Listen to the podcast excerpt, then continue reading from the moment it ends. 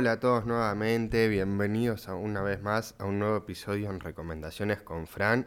Y hoy voy a estar hablando de un libro muy interesante, lo leí ya hace unos años antes de empezar la carrera de psicología, que se llama Un año con Schopenhauer o también lo pueden encontrar como La cura Schopenhauer, depende de la traducción, eh, aparece con estos dos títulos escrito por el psicoterapeuta y escritor estadounidense Irving Yalom, sumamente conocido por sus novelas em, que tienen esta final, esta, que juega con esto de la historia y personajes históricos en la ficción, en este caso con Schopenhauer.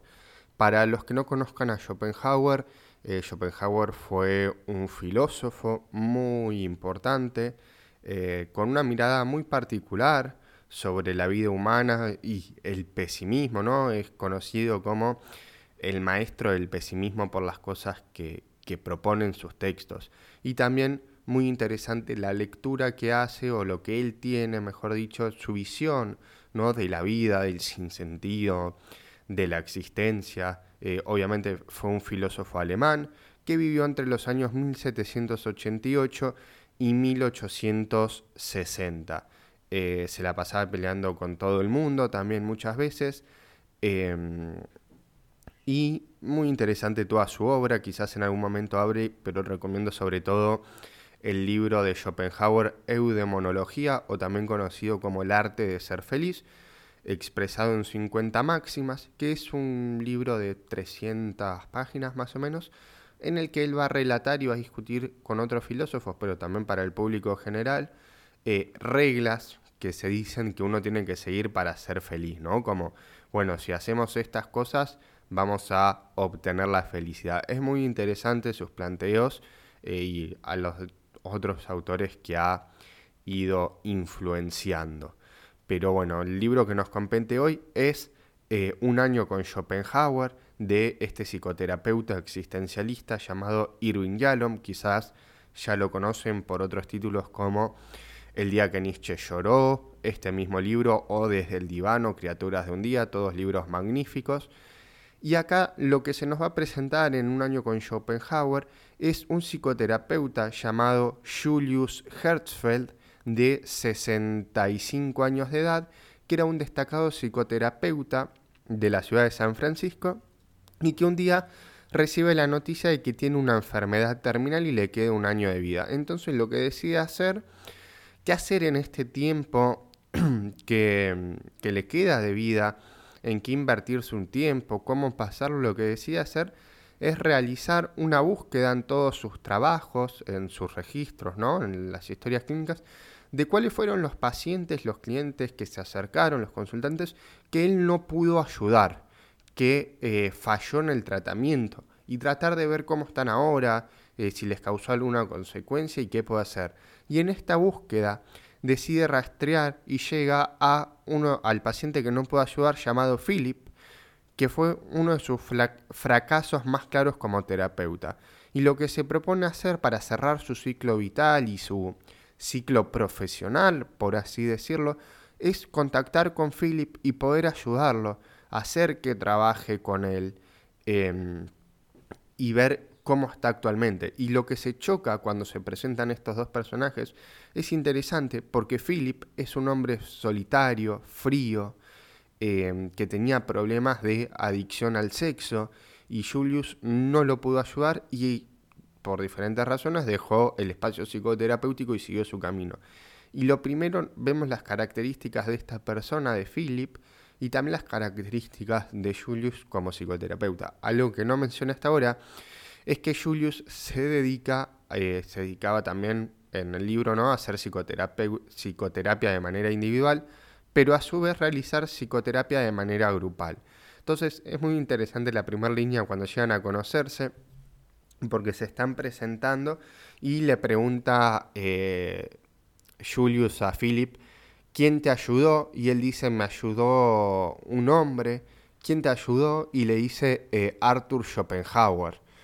Eh, y Philip, eh, perdón, y Julius como que se queda medio sorprendido, que dice, ¿cómo eh, Schopenhauer, no? ¿Cómo un filósofo, una persona muerta, te va a ayudar a través de, sus lecturas y todo esto? Y ahí es cuando Art, Philip, mejor dicho, empieza a introducir a Julius dentro de la práctica y el sistema filosófico de Schopenhauer. Y a la vez, ¿qué pasa? Llegan a un acuerdo mutuo. ¿Cuál es? Julius le confiesa lo que le pasa, pero que no lo puede comentar en el grupo. Y a su vez, Philip le comenta que él quiere ser un coordinador de grupos, que se está capacitando para hacer eso, pero necesita una supervisión y como que nadie lo quería supervisar. Entonces Julius le dice que lo deje ayudarlo, que él le va a dejar ser pasante eh, y supervisarlo en las actividades del grupo, em, y el otro lo va a ayudar y lo va a introducir en estos pensamientos de Schopenhauer.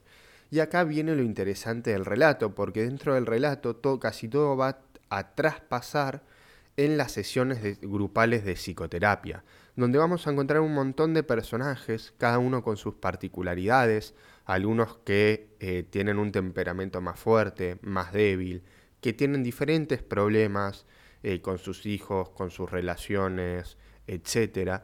Y cómo cada uno lo va ayudando y cómo eh, Philip intenta de alguna manera involucrarse, porque es un hombre frío, de una personalidad más que nada tímida, ¿no? Al contacto con esto, algo medio que puede chocar si vemos que era una persona que en un momento era adicta al sexo y se remite exclusivamente a tirar fragmentos sueltos así de la obra de Schopenhauer. La verdad que es un libro sumamente ameno, interesante para leer y para que cada uno pueda conocer a este autor.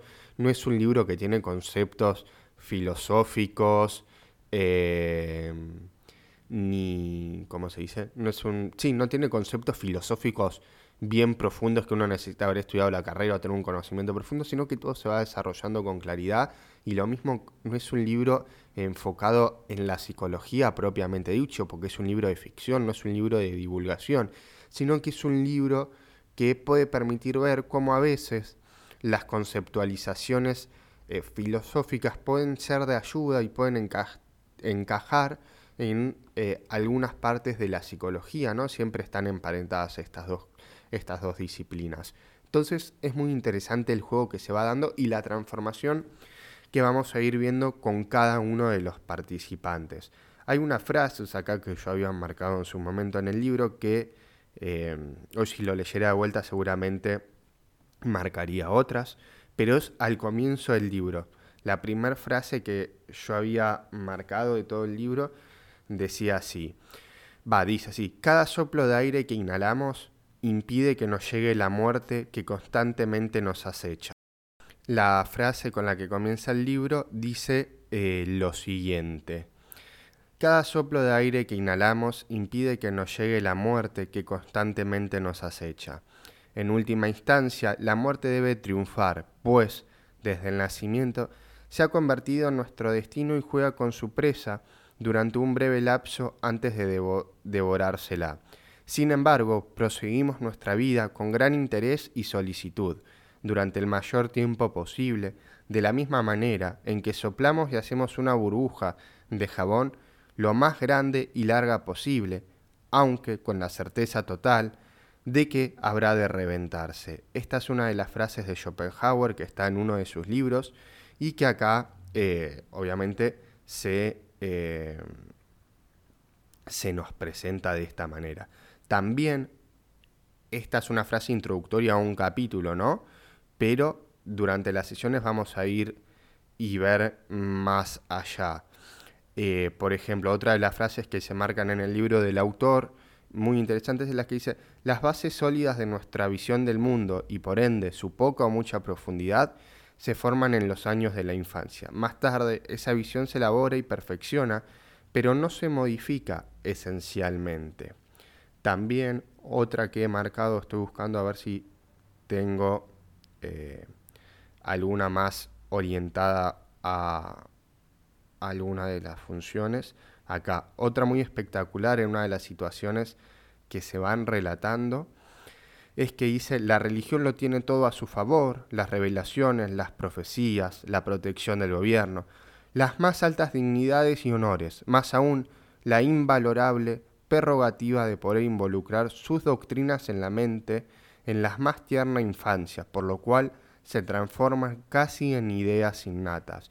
Es un libro provocador en algunos sentidos, pero lo que va a ir proponiendo también es a lo largo de los capítulos, que son 40 capítulos todo, todo el libro, eh, no, perdón, 42, eh, lo que va a proponer es ir viendo eh, no solo lo que sucede entre Julius y Philip, ¿no? cómo uno se sorprende de cómo se curó a partir de esto y cómo el otro intenta cambiar su personalidad para adaptarse a otras situaciones y poder trabajar y estar a cargo de un grupo, ¿no? Porque no es cualquier cosa. Em, y sino que también los otros personajes, que no van a ser eh, personajes principales del relato, pero que sí van a estar involucrados porque van a ser miembros de ese espacio de psicoterapia, lo que tiene Shalom es que nos va a hacer una descripción de cada uno de ellos desde su más temprana infancia, por ejemplo, desde su crianza en algunos aspectos, hasta la situación problema actual y cómo en ellos también algunas de las frases que, que se queden y vayan transcurriendo dentro eh, de ese espacio los van a ir afectando y los van a ir cambiando sus creencias, cambiando eh, su conducta y muchas otras cuestiones. La verdad que es un libro muy interesante para cualquiera que le interese la lectura eh, o quiera introducirse, por ejemplo, para leer algo de filosofía, es un libro que es un acercamiento, obviamente va a estar, va a estar restringido a un enfoque ficcional y sacar frases de eh, diferentes obras de Schopenhauer y desglosarlas un poco en la utilidad práctica que Shalom le encontró a este autor. Eh, pero para que uno después siga investigando por su cuenta y leyendo otras cuestiones de filosofía, es muy interesante. Y si alguien quiere también me puede mandar un mensaje por Instagram en recomendaciones con Fran, que eh, tengo varios títulos de filosofía para recomendarles a los que interese, manuales introductorios, introductorios de historia. Así que les puedo pasar los nombres por ahí. Eh, me mandan un mensaje y, y les paso los títulos. Bueno, eso es todo. Espero que les haya gustado este episodio un poco corto que tampoco hay tanto para que ustedes puedan disfrutar del libro. Si quieren, eh, también me pueden preguntar dónde pueden conseguir este libro, porque a veces es medio complicado conseguirlo en papel, pero tengo entendido que ha estado dando vueltas últimamente reimpresiones. Eh, y sé que también se puede conseguir de manera virtual, pero si no, yo les digo dónde lo conseguí. Em, y bueno, para los interesados también eh, me abrió otro canal de podcast que se, para más orientado en la psicología, que se llama Psicología en Papers, em, que es un podcast más corto de episodios que no sobrepasan la media hora, donde comparto y comento diferentes investigaciones en psicología, investigaciones actuales, para intentar compartir un poco más de psicología basada en ciencia. Lo mismo que en esto, no es que todas las personas pueden recibir autoayuda, por así decirlo, a partir de la lectura de los libros, sino que hay poca evidencia o la evidencia que existe es más bien leve y moderada con respecto a que uno se puede curar leyendo libros o mejorar mágicamente, sino que a veces esta ayuda que se genera siempre los resultados más favorables se dan dentro de un espacio psicoterapéutico a partir de una recomendación del psicoterapeuta que permite que se generen estos espacios. Así que eso es todo, espero que les haya gustado. Nos vemos en el próximo episodio. Y pueden seguirme en las redes sociales, en YouTube, en Spotify como Recomendaciones con Fran y lo mismo en Instagram. Nos vemos en el próximo episodio.